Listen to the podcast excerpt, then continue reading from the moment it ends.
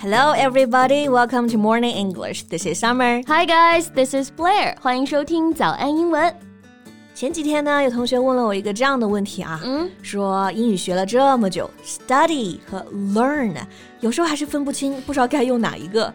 比如说，他现在习惯了在网上上网课。Should he say he's used to online study or he's used to online learning？那上网课啊，这个搭配呢，我们还是得用 learn，嗯，online learning，因为 online study 这个表达它会有点歧义啊，它可以表示在网上调查这个意思。对。所以这个 online learning 还是比 online study 用的要更多啊。Yeah. 不过现在确实大多数学生都在上网课嘛。这个上网课还有更常见的一些说法啊。For example, you can say take online classes. Have online courses, Zoom school, virtual school, or this one, remote learning. Right. Remote learning 远程学习，也就是上网课了啊。嗯、这里也不会说成是 remote study。对。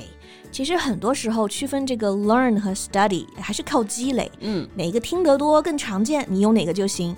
不过这两个词在表示学习的时候呢，还是有一个非常核心的区别啊。So in today's podcast, let's talk about that. Sure, and then you'll learn the difference between these two words. 那这句话呢，就可以很好的帮大家体会一下 study 和 learn 它的一个区别了。嗯 ，So when you study something, you might not have learned it yet。这个说的很有道理啊。嗯，就是说，当你还在 study 的时候，你可能还没有到 learn 这个程度，所以可以理解为 study 是 learn 的一个过程。Study 强调的是通过上课、阅读、背诵的方法来学习，但是 learn 啊，侧重的是知识。技能、能力的获取和习得。Yes. Like when you study, you spend time learning about subject by reading or going to college.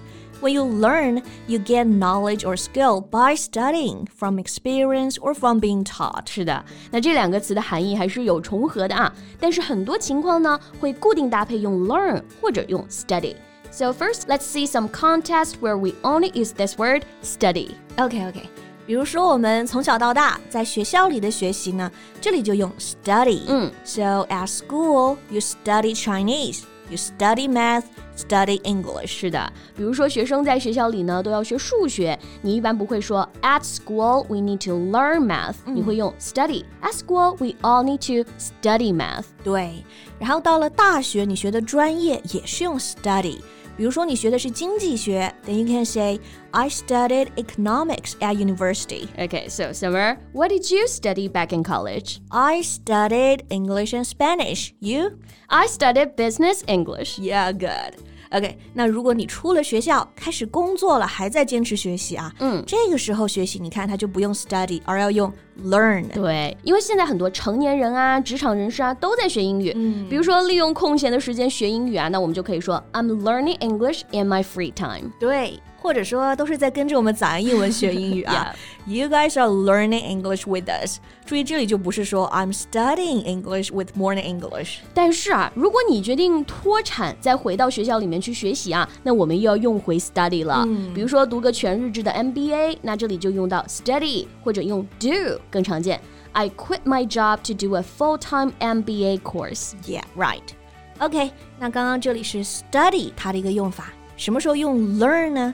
它主要就是强调学习一种技能和能力。嗯，比如说小宝宝他学走路啊，学说话。Babies learn how to walk and talk. They don't study, they learn the skills. 对，那成年人学游泳、学开车、学做饭，我们也都是用 learn。Adults can also learn things. They learn how to swim, how to drive, and how to cook. Yeah, right. 比如说，贝贝最近在练弹琴啊，哎、嗯，这里的学乐器呢也用 learn. So we learn how to play a musical instrument. For example, you're learning how to play the keyboard. Yes, I spend most of my free time learning how to play the keyboard. 对。 还有比如说，你从谁谁谁的身上，我们可以学到很多东西。这里也用 learn。We can learn a lot from other people, like your parents, your friends, or some role models. 对，然后还有出国旅行的时候，你会学习到很多当地的文化。You'll learn some local culture when you travel abroad. Yeah.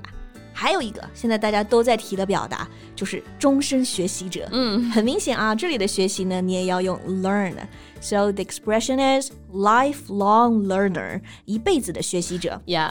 Now, everyone is talking about lifelong learning and being a lifelong learner. Mm. That's a good thing because I've seen a quote that goes, A lifelong learner is a lifelong winner. 哇，这句话很到位啊！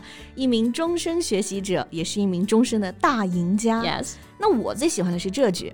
Lifelong learning equals the ongoing, voluntary, and self motivated pursuit of knowledge. 终身学习呢，就是持续自主、自己来激励自己的对知识的追求。Okay, I think now we're clear about the difference between study and learn. Next time, if you're not sure which one to use, look it up in the dictionary. yeah, right. Okay, so how about next we see some quotes about these two words? 嗯，接下来要不就来看几句和学习相关的一些好句子。嗯，说不定哪次写作啊、口语练习啊就可以用起来。Okay, so now I'm thinking of this one. You live and learn. Oh, you live and learn. 你生存着，你学习着。那这句话意思是不是就是说活到老学到老？Exactly. That implies the same meaning as lifelong learner. As long as you're living, you should be learning. Yeah. So that reminds me of something Steve Jobs said. Mm -hmm learn continually. There's always one more thing to learn. 这个 Steve Jobs 他说过一句话，就是说要持续学习，总有你可以学习的事。这里的 learn continually，那也有这个终身学习的意思啊。还有一句我之前印象很深刻的话啊，嗯、就是 Tell me and I forget。Teach me and I remember, involve me and I learn。嗯，告诉我我就忘记了，教我我就记住了，那让我参与进来，我就能真正学到了。哇 ！that can be a good reminder for us when we're teaching. Yes. So we should involve students as much as possible. 不仅仅是要教学，而且呢是要让大家都参与，自己真正用起来，哎，才能学得更好。是的。啊，所以今天讲的这些干货啊，大家平常都可以多用起来，可以用这些表达呢，在我们评论区造句。Yeah, waiting for your sentences. So that's all the time we have for today. So thank you so much for listening. This is Blair. This is Summer. See you next time. Bye. Bye. This podcast is from Morning English. 学口语就来早安英文。